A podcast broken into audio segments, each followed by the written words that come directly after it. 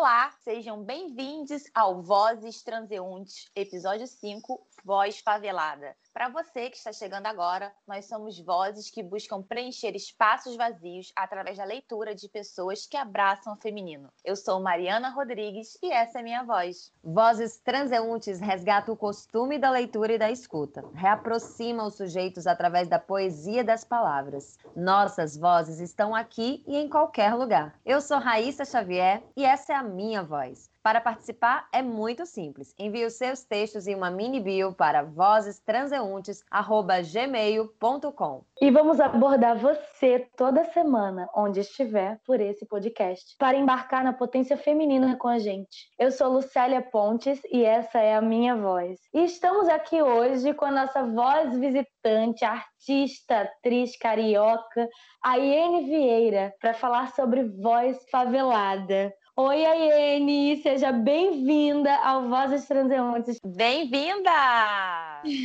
olá, olá, mulheres maravilhosas, tudo bem? Um prazer estar aqui, obrigada Oi. pelo convite. Eu sou atriz, sou carioca, sou da Baixada Fluminense, sou cria da favela do Lixão, em Duque de Caxias. Comecei no teatro na infância e não consegui me separar mais. Essa paixão veio comigo até hoje e hoje eu faço faculdade de licenciatura em teatro para me tornar professora e levar essa paixão para outras pessoas também. Eu vi que você faz parte da coletiva As Minas, tem uma companhia de teatro que é a Entropia Teatral e também está atuando no projeto de teatro em comunidades. Esse projeto que leva esse teatro para dentro das comunidades, que ensina crianças, adolescentes, é o tipo de projeto que você pretende levar para a sua favela? Exatamente.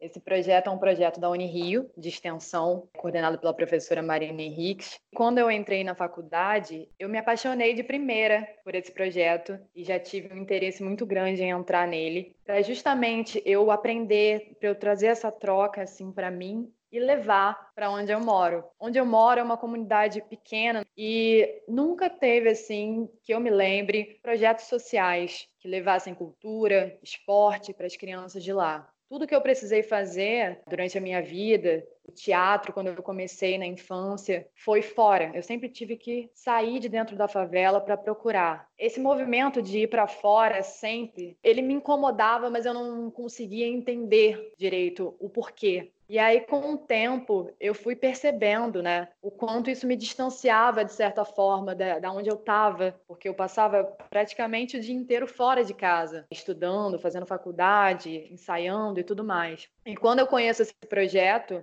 eu vejo essa oportunidade de levar para lá teatro, a paixão que me pegou e que pode pegar várias outras pessoas, várias outras crianças, vários outros adolescentes. É uma paixão assim muito grande por esse projeto e eu tenho muito essa vontade de levar para lá, em breve, quem sabe. Eu espero que aconteça logo, porque você reaproxima os sujeitos da arte, da cultura, pessoas que talvez não tivessem oportunidade, que não conhecem, né? Tem um projeto muito lindo também chamado Cinema no Interior, idealizado pelo Marcos Carvalho, que é justamente para levar essa arte para o sertão, que também é um lugar periférico. Pessoas que nunca foram, visitaram o cinema, que nunca viram um filme na vida. E eu acho que isso é soma. Eu acho que a gente precisa levar, sim, a arte, a cultura para esses lugares. Ô, Aiene, e é. essa coisa dessa busca fora e agora esse desejo de voltar, como é que você chegou até, até o seu conhecimento da poesia, sua conexão com a poesia?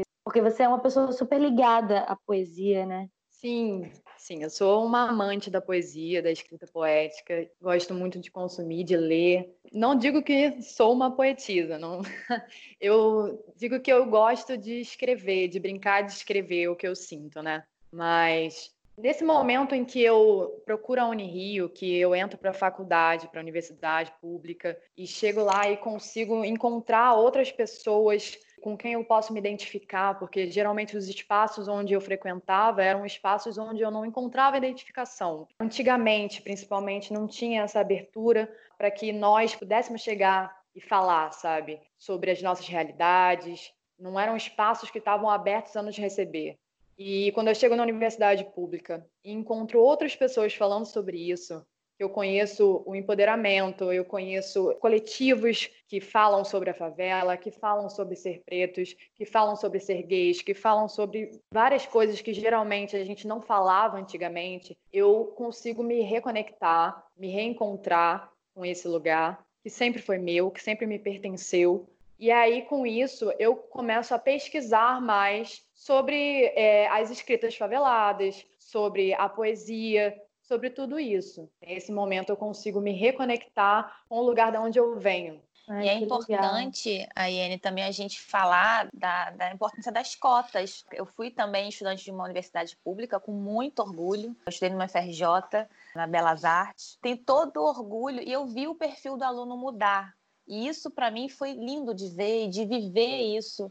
E a gente tem que bater palma para toda essa política educacional que governos anteriores fizeram e que o governo atual vem tentando destruir e deslegitimar toda a universidade, toda a pesquisa, é tudo que, que vem sendo construído ali ao longo dos anos. Eu acho que a gente tem que abraçar mesmo. E é tão lindo a gente ver pessoas tão diferentes num lugar que é deles. Né? A universidade pública é um lugar muito democrático e que bom que se tornou isso. Aiene, você foi a primeira mulher da sua família a fazer uma faculdade, né? Eu queria que você falasse um pouco, assim, se você esperava que isso acontecesse, ou se as pessoas te julgavam. Quando você fala, eu sou da favela, como é que é a reação das pessoas? Será que ser favelada tem cara? Sim, eu sou a primeira mulher da minha família a entrar numa universidade pública. Isso para mim tem um significado muito especial, que me emociona muito porque eu nunca imaginei que eu fosse entrar numa universidade pública. Nunca imaginei que esse espaço seria meu também, sabe? Porque isso eh, nos é negado durante a vida. Eu chorei muito quando eu vi o meu nome na lista de chamada, e isso se deve às cotas, porque eu sou cotista.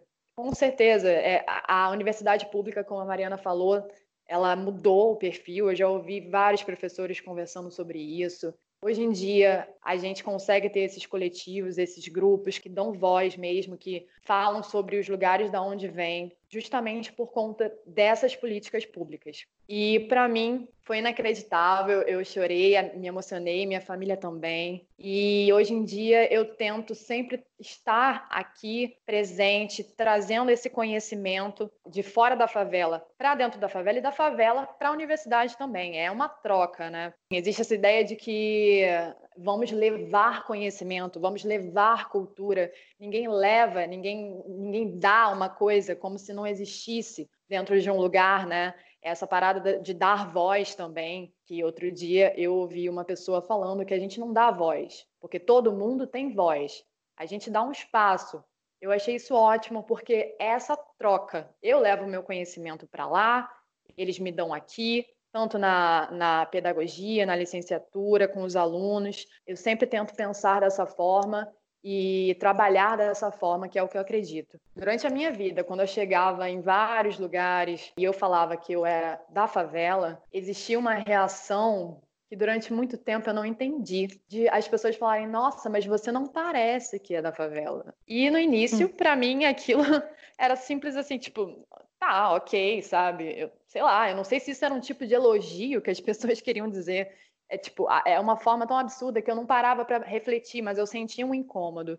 E um dia eu, eu consegui perceber, porque para a sociedade o favelado ele tem uma cara, né? Eu não sou uma mulher negra, sou uma mulher branca que mora dentro da favela desde que nasceu e mora até hoje. E as pessoas olhavam para mim e diziam que eu não parecia ser da favela. Então, o que, que quer dizer isso? O favelado ele é estereotipado. O corpo da favela é estereotipado. Quando você consegue ter esse entendimento, você fica perguntando o que, o que, que as pessoas pensam, né? O que fica na cabeça dessas pessoas, que ideia é essa? Quem foi que colocou essa ideia estereotipada na cabeça dessas pessoas? Mais de 80% das pessoas que moram na favela sofrem preconceito por serem da favela, né? Isso está comprovado. Mais de 60% acredita que as favelas são noticiadas de forma negativa. Então a gente tem uma mídia em massa massacrando o povo da favela, mostrando a favela somente como se fosse algo ruim. A favela virou uma atração turística para gringos, inclusive, mas para o povo brasileiro é totalmente negativo. É como se só existisse violência, como se o povo favelado fosse um, um povo mal educado, ignorante, sem futuro. E muitas pessoas, muitas crianças, muitos adolescentes crescem na favela sem achar que merecem ter educação. Que é algo básico, que é algo que deveria ser garantido pelo nosso governo. Então, assim, eu tenho certeza de quão orgulhosa você e a sua família é de você frequentar uma faculdade pública, né? Você poder estudar, poder ser uma mudança para a sua comunidade, você ser exemplo. E é muito lindo isso de você puxar todo esse seu conhecimento para dentro da favela. É uma troca muito grandiosa. Ah, e falando sobre tudo isso, eu tô com muita vontade de ler para vocês, se vocês me permitirem. É um texto que me atravessou muito hum. e tem muita conexão com o que a gente está falando aqui, assim. Chama A Mão que Deu, Tomou, de Diane Mendes, que é do Complexo do Alemão. A Mão que Deu, Tomou. Nos fizeram sonhar, pensar que seria possível, trocar armas por livros, tiros por sorrisos. Nos deixaram olhar de cima e depois nos empurraram um teleférico em ruínas. A mão que nos deu, tomou. O governo que se dizia salvar, matou. A UPP que levaria sonhos, enterrou. Um conhecido, um amigo, um sobrinho. Essa guerra está levando embora todos os meus sorrisos.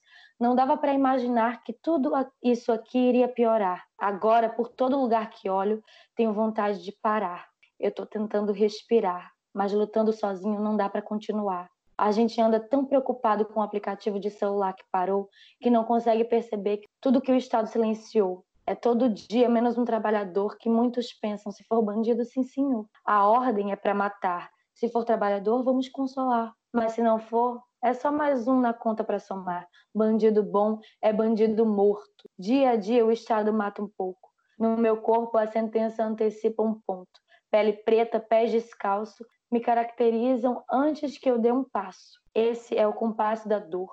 Em cada rima, uma tentativa de aliviar a dor. Eu transformo meu luto em poesia, sim, senhor, na esperança de que um dia o complexo do alemão represente o amor. Daiane Mendes. Demais. Uau. Sabe, isso, isso me despertou, essa poesia, me despertou assim a vontade de perguntar para a Iene, como ela vê essa realidade hoje na favela, como ela vê as ações do governo, se ela concorda né, até com esse texto, se realmente há uma piora ou se ela sente alguma, é, alguma tentativa de mudança para melhor. Então, esse texto foi muito forte, né? Um relato muito forte. Nossa, eu concordo completamente, né? O texto, não tenho nem muito o que acrescentar a ele, mas a gente, a gente vê agora hoje em dia uma mudança, talvez, uma, uma melhora que seja de dentro, não, não de fora, sabe? A gente está no momento da pandemia, né, em que tá todo mundo em casa porque a gente tem que ficar em casa, a gente precisa ficar em casa, e aí, de repente, você vê que as invasões continuam acontecendo, as operações continuam acontecendo, mesmo quando é decretado que não é para acontecer nesse momento, continua, sabe?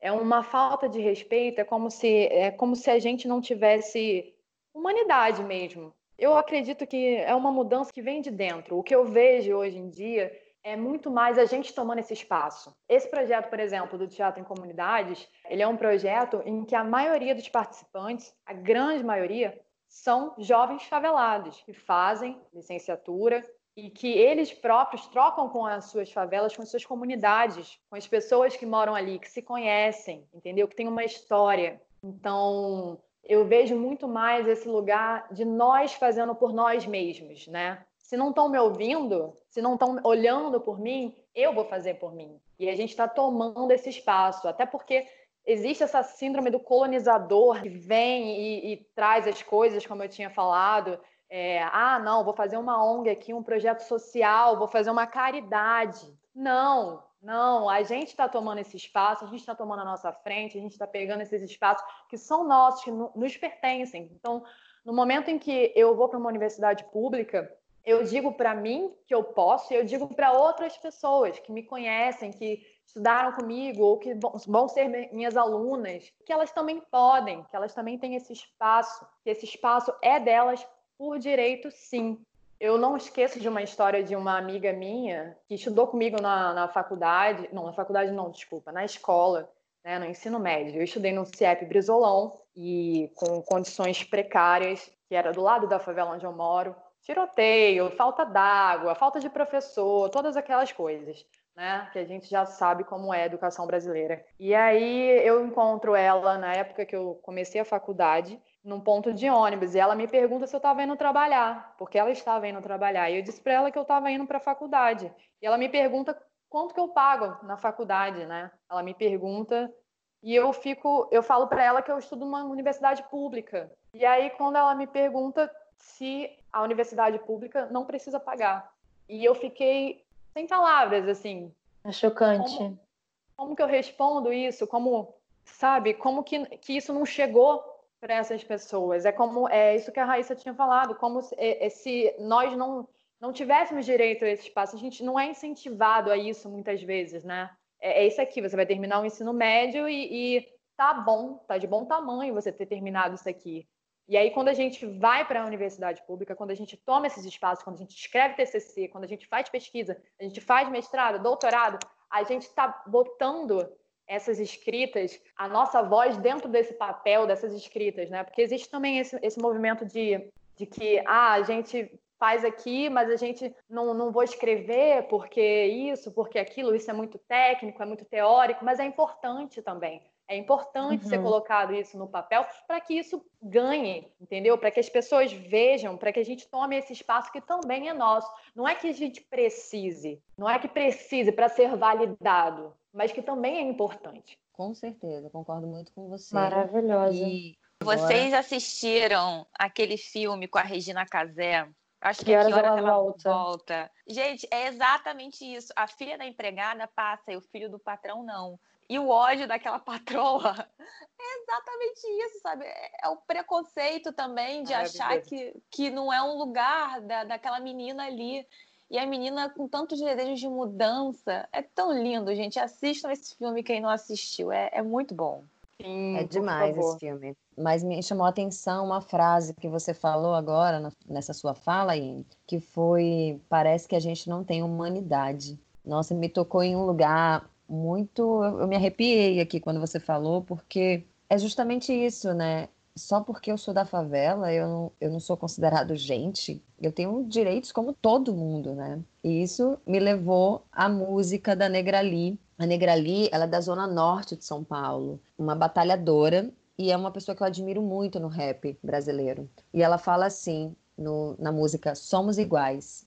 Reza a lenda, de onde eu vim, não seria assim. Veja só onde cheguei, Rodei o mundo, já vi de tudo, muita coisa conquistei. Mesmo na dificuldade, eu tenho esperança. Eu vim para contrariar, sem me curvar, tipo Wakanda. Deixa que digam, que falem, nada me atinge ou me alcança. Mesmo com tudo que fazem, sigo o sonho de criança. Mas vem comigo então buscar, vem. Sei que um dia vai chegar, tem muito para caminhar, sem tempo para desperdiçar. O mundo real não é lenda. Lutar, mudar, fazer a diferença. Reza a lenda de onde eu vim, Reza a lenda, não seria assim. A queda é um passo de dança. Só chega quem nunca se cansa. A guerra é um nó na garganta. Passagem de ida permite voltar. Reza a lenda que tamo na mesma onda. Se vai lutar junto, por que que desentende então? É, vamos entender.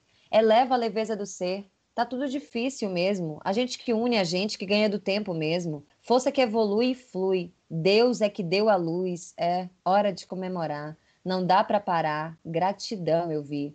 Reza a lenda, eu vi. Reza a lenda. Temos direitos, somos aceitos, somos iguais. Reza a lenda, mulher tem espaço, gay respeitado e os pretos não sofrem questões raciais. Todos iguais. Reza a lenda, iguais. A voz não se cala. Estamos cientes, Marielle presente. A mídia que fala não faz nossa mente. Presente. Reza a lenda. É Negra Ali, com participação de Cintia Luz. Nossa, é muito forte. É, é, a voz como protesto, né? Seja ela na música, na poesia, na escrita, é protesto, assim, é importantíssimo. Na verdade, você também tem uma fala de total esperança, né? Eu vejo Sim. assim, a música é poesia. A música ela nasce dessa poesia que a gente faz com essa musicalidade, com essas rimas, com essa brincadeira das palavras. E a Negrali ela coloca isso muito bem. Ela não precisou dizer de onde ela é, como ela é, o que ela viveu, mas ela mostra todo o poder, toda essa força, essa garra e essa fé é, nessa mudança de um mundo melhor, né? Um mundo que todos possam ser iguais, que não exista preconceito. É um mundo que ainda é muito difícil para a gente de chegar, porque a gente tem uma história toda baseada em preconceito, né, de diversas formas. Mas eu acho que é um mundo que a gente precisa lutar e a gente precisa sim tomar esses espaços, como a Anne falou, para poder falar sobre isso e nos colocar em pé de igualdade, nós como mulheres, né, vozes faveladas, como vozes pretas, e enfim, é esse, esse trabalho que a gente está querendo fazer aqui.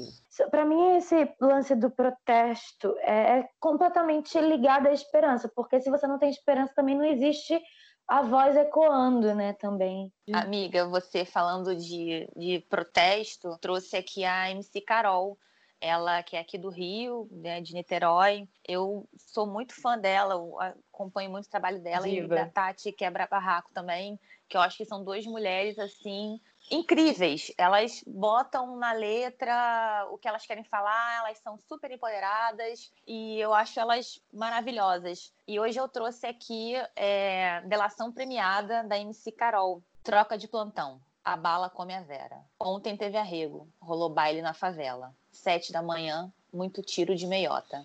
Mataram uma criança indo para a escola. Na televisão, a verdade não importa. É negro favelado, então tava de pistola. Uma câmera de segurança flagrou um adolescente sendo baleado a queima-roupa por policiais. Cadê o Amarildo? Ninguém vai esquecer. Vocês não solucionaram a morte do DG. Afastamento da polícia é o único resultado.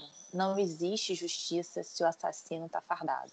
Na televisão, a verdade não importa. É negro favelado, então tava de pistola.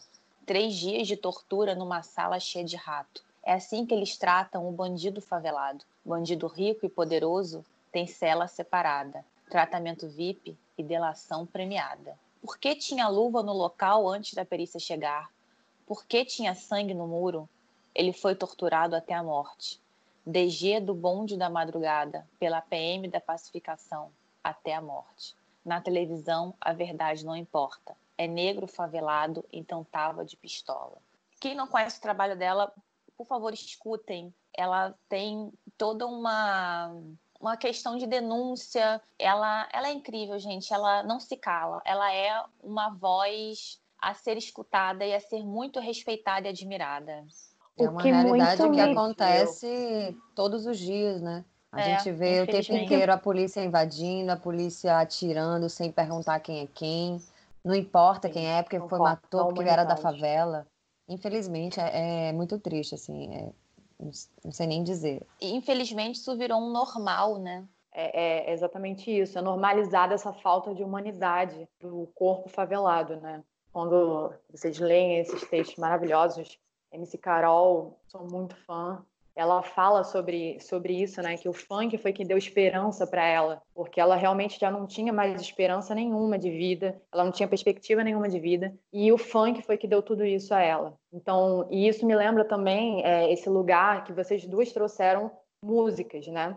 As pessoas pensam assim: ah, não tem escritas faveladas. Procurei aqui, dei um Google, não achei muita coisa. Gente, vozes, como vocês falam, vozes escritas, isso é muito mais amplo, entendeu? A gente olha para a favela e a gente vê o rap que vem da favela, a gente vê o funk que vem da favela, a gente vê o slam, que nesse momento está ganhando aí o Brasil e fora também, e que tem sido uma manifestação artística muito potente, muito potente. Quando eu assisto uma batalha de slam, eu fico arrepiada com aqueles jovens falando das suas realidades, que não falam também só sobre a favela, não falam só sobre morar na favela e estar tá ali dentro, porque às vezes as pessoas podem pensar, é, ser uma voz favelada, você tem que estar tá falando sempre sobre a favela.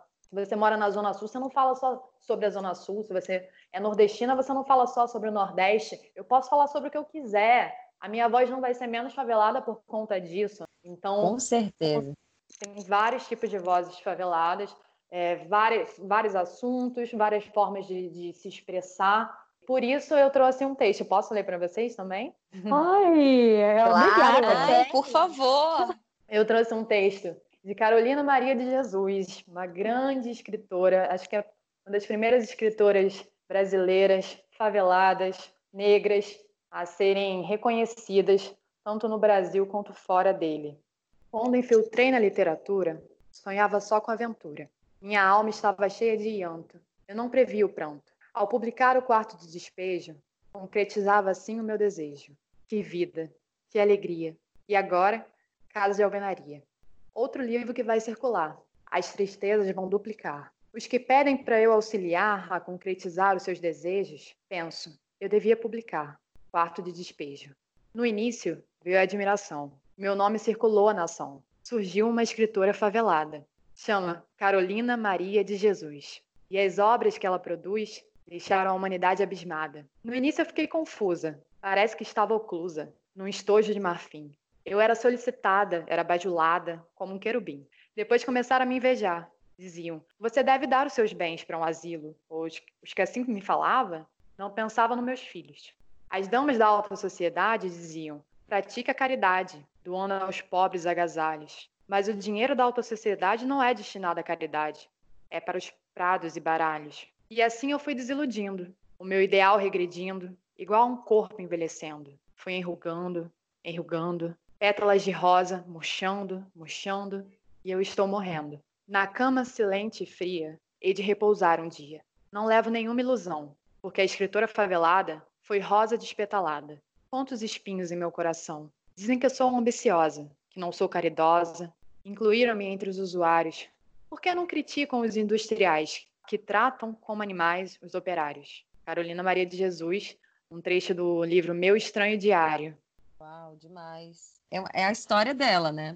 Como a sociedade ainda critica tanto. Mas será que não critica porque ela vem desse lugar? É isso que a gente precisa pensar e, na verdade, ter muito cuidado para entender e tratar com respeito todo, seja trans, seja preto, seja mulher, seja, enfim, o que for, gente. Já, já chega de tanto preconceito. Exatamente. Ela foi uma mulher assim que ela falou várias vezes é, nas, né, nos depoimentos que ela deu de que é, é, em alguns momentos ela se sentiu exótica, né? Era como se fosse uma coisa exótica. As pessoas começaram a consumir muito ela e depois as pessoas foram meio que deixando ela de lado. Foi como se fosse uma sensação de um momento, sabe? Ela fala sobre isso nos textos dela. Ela sempre dá esse lugar. Ela era uma catadora de papel, pegava livros e ela lia esses livros e foi aí que ela começou a escrever no diário dela, né? Que ela nunca imaginou que seria publicado. Então, é uma mulher muito forte que não pode ser esquecida quando a gente fala de vozes faveladas. Eu fiquei com a, a palavra aventura, porque ele traça da esperança a desilusão, né? É, da rosa florescendo e os espinhos também. Como tudo na vida, né? Tem seus, suas coisas boas e ruins, mas achei muito, muito bonito, assim, essa, essa clareza da vida num, num texto resumindo a vida Muito dela. autêntico. Completamente. Ele é tão autêntico que a, graf... a grafia dele tá original. Mas assim, eu achei muito incrível e eu não podia deixar de trazer.